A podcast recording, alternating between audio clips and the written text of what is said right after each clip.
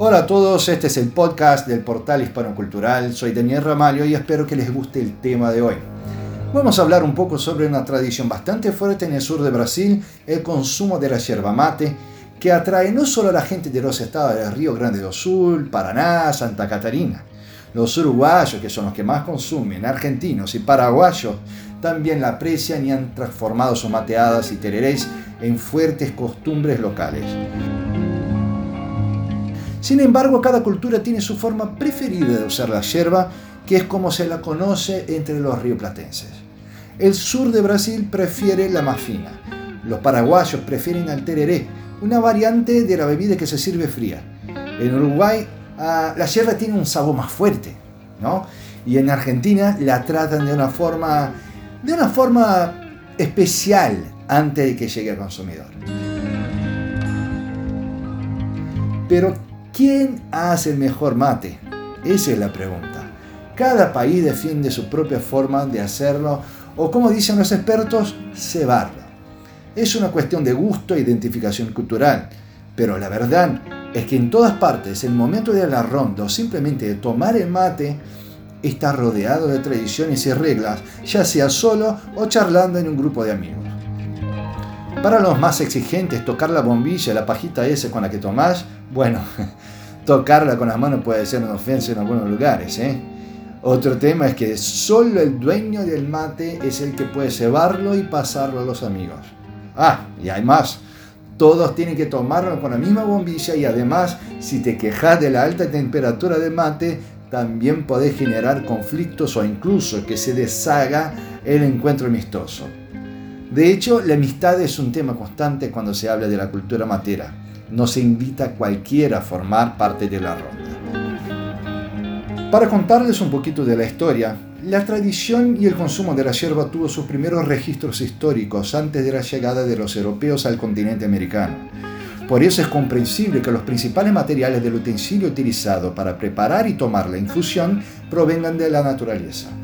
Sí, es cierto que los tipos de mate, el envase digo, pueden variar mucho, pero la mayoría prefiere los de madera o el súper tradicional porongo, también conocido como calabaza, que es un vegetal de origen africano que se diseminó por el mundo en manos del hombre o flotando a través de los océanos.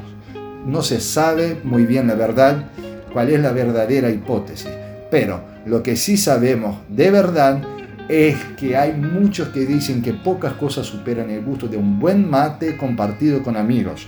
Y yo estoy de acuerdo, ¿eh? Pero ojo, si crees que podés prepararte un mate muy argentino con la yerba del cimarrón brasilero, te equivocás. Además de la tradición a la hora de prepararlo, el tratamiento que se le da a la hierba es muy diferente de un lugar a otro, ya sea en cuanto al sabor, si está triturado o molida, la presencia o no de palos, polvo, entre otras diferencias. Cada cultura tiene sus preferencias y para un buen mate argentino tenés que usar la hierba argentina.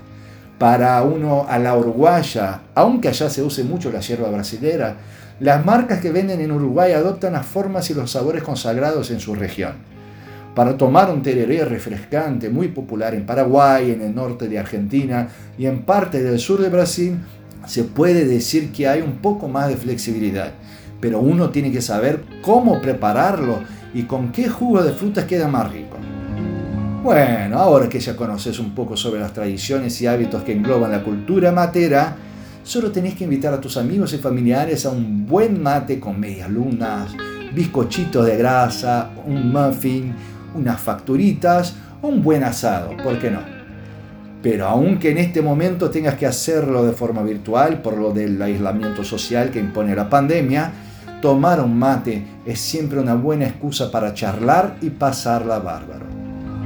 Así que si tenés alguna facilidad para conseguir la Ilex paraguariensis en, de otros países, bueno, Ilex paraguaye, paraguariensis, es difícil, ¿eh? Es el nombre científico de la yerba mate. Así que si tenés cómo conseguirlo en tu ciudad, anda a nuestro canal en YouTube y mira algunos de los videos que muestran las formas de preparar la bebida como hacen argentinos, uruguayos y paraguayos según sus tradiciones. ¿Te gustó el tema? Así que dale me gusta, comentar y compartir nuestro podcast para que todos puedan aprender un poquito más sobre esta parte tan rica de la cultura hispanoamericana. Bueno, permiso chicos, voy a tomar mi matecito ahora. Muchas gracias y nos vemos acá en el portal Hispano Cultural. Chao.